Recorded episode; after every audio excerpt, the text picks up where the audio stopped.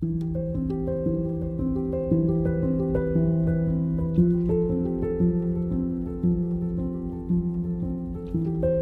开数月后，再重回迪奇诺的小山丘，我为迪奇诺的美而惊叹，为迪奇诺的美而感动。重回迪奇诺不仅是单纯的重返此地的住处，首先必须强迫自己重新适应新的环境，再度与过去的生活搭上线，重拾旧日的习惯，寻回往昔的影子与故乡的感觉。如此，南方的乡居生活才算开始。我不只是打开行李箱找出适合乡居的鞋子和夏衣，更需看看冬天时是否有雨洒进卧室，看看邻居们是否安好。我必须瞧瞧这半年来有何变化，而文明的演化又向前跨进了多少。这可爱的地方长久以来保有的纯真，已渐遭文明剥夺。接受了文明的洗礼，没错，下方山谷的山坡上，整座森林遭砍伐殆尽，即将盖起别墅，街上的弯道被拓宽了，那里原有的美丽花园因而消失，硕果仅存的一马车站也关闭了，为汽车站所取代。对这些狭窄的老巷而言，新车的体积实在太大。我再也看不到皮耶罗身穿蓝色驿站制服，驾着两匹活力充沛的马所拉的黄色马车，嘎啦嘎啦地下山去。我也不能携他下班后坐在石窖酒馆里，一边饮着葡萄酒，一边小憩片刻。啊，我再也不能坐在美丽无比的森林旁俯视利古诺，那曾是我最喜欢作画的地方。但某个外地人买下那儿的森林和草坪，架起了铁丝网，在过去长了几株美丽奇树的地上盖起了车库。过去那茂密的葡萄树下的草地上，又长出了一些青翠嫩芽。青绿色的蜥蜴在干枯的树叶下悉悉嗦嗦地穿梭。森林里，长春花、银莲花及蓝石花蓝白相间。透过青翠的树林，可看见冰凉清冷的湖光。我取出行李中的衣物，听听村中的新鲜事，向杰修的遗孀致上哀悼之意，祝福尼亚特里那黑眼睛的小婴儿班比亚好运。然后找出背包、行军椅、水彩专用画纸、铅笔、颜料等画具，准备作画。绘画最美好的部分是以鲜丽明亮的色彩填满调色板的小格子，赏心悦目的古蓝，笑颜灿烂的朱砂红，柔和的柠檬黄，澄澈透明的藤黄。调色完毕，开始作画可不是件容易的事。我总爱拖拖拉拉，一天拖过一天，明天、星期天，甚至拖到下个星期。六个月后，我坐拥立狱中润湿彩笔，准备捕捉部分夏意入画，但却张着对周围感到陌生的眼睛，垂着不知如何下笔的双手，无助、伤心地枯坐着。草地、天空、云朵，看起来比以前更加美丽，想将之入画似乎更不可能，更富挑战性了。算了。再等一阵子吧。无论如何，整个夏天、秋天在我眼前开展。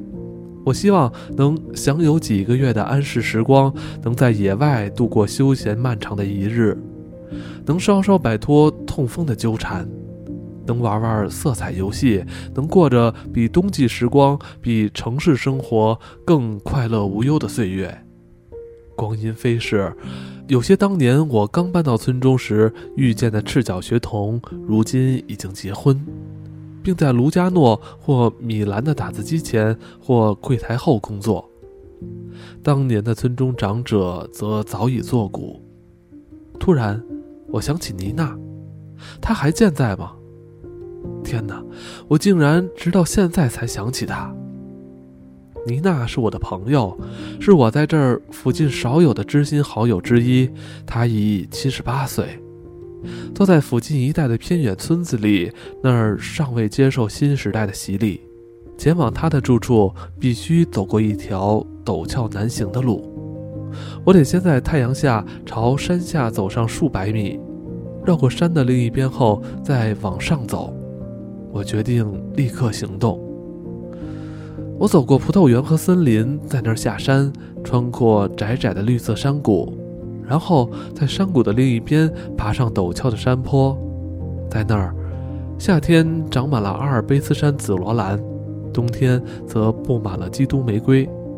走进村里，我问首先遇到的一个小孩：“老尼娜还好吗？”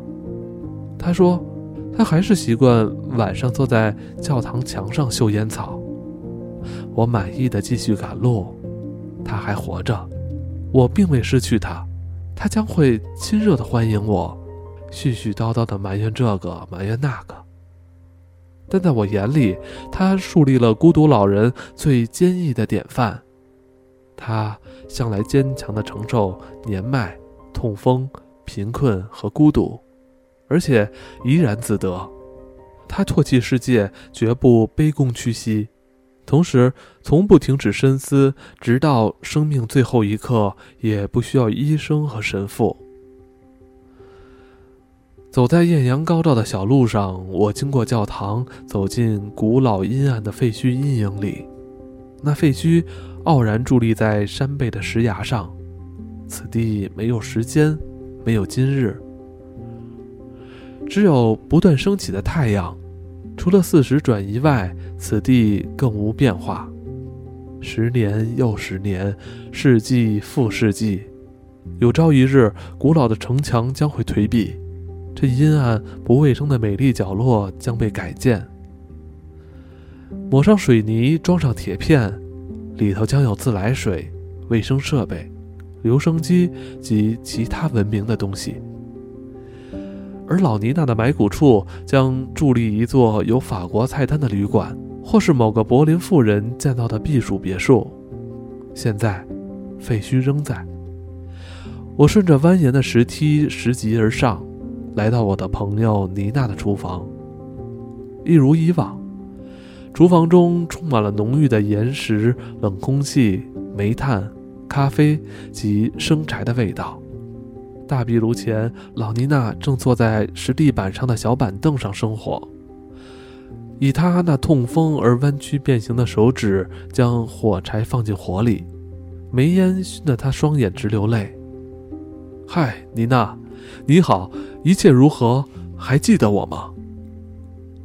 哦，诗人先生，我的好友，真高兴再见到你。他站起身来，我想阻止他，但他依然费尽力气移动僵硬的肢体，慢慢站了起来。他的左手摇摇晃晃地拿着木质烟盒，胸前和背上围了块黑色毛织品。他那美丽老迈的脸如猛禽般敏锐。双眼炯炯有神，目光既悲伤又嘲谑。他望着我的神情，仿佛正和哥们儿开着玩笑。他读过《荒原狼》，我知道我虽然是个绅士与艺术家，但仍未出名。他也知道我独自在迪奇诺漫游，我和他一样运气不太好。毋庸置疑，我们俩都殷切盼望着好运降临。可惜，妮娜，你比我早生了四十年。可惜，不是每个人都能发现你的美。你的眼睛发炎，四肢略微弯曲变形，手指肮脏。在许多人眼里，你就像个老嗅着鼻烟的巫婆。然而，在那布满皱纹的脸庞上，她的鼻子多俊秀。当她站立时，她消瘦的身躯挺直，举止何其优雅；她那美丽、自由、无惧的眼神何其诙谐、自信、高傲，但却毫不令人畏惧。白发的妮娜，你曾是多么美丽的姑娘啊！多么迷人、勇敢、有个性的女性！妮娜使我忆起去年夏天，让我想念着我的友人。我的妹妹和我的爱人。此时，他一边留意着水是否沸了，然后倒出咖啡，摆好杯子，请我吸口鼻烟。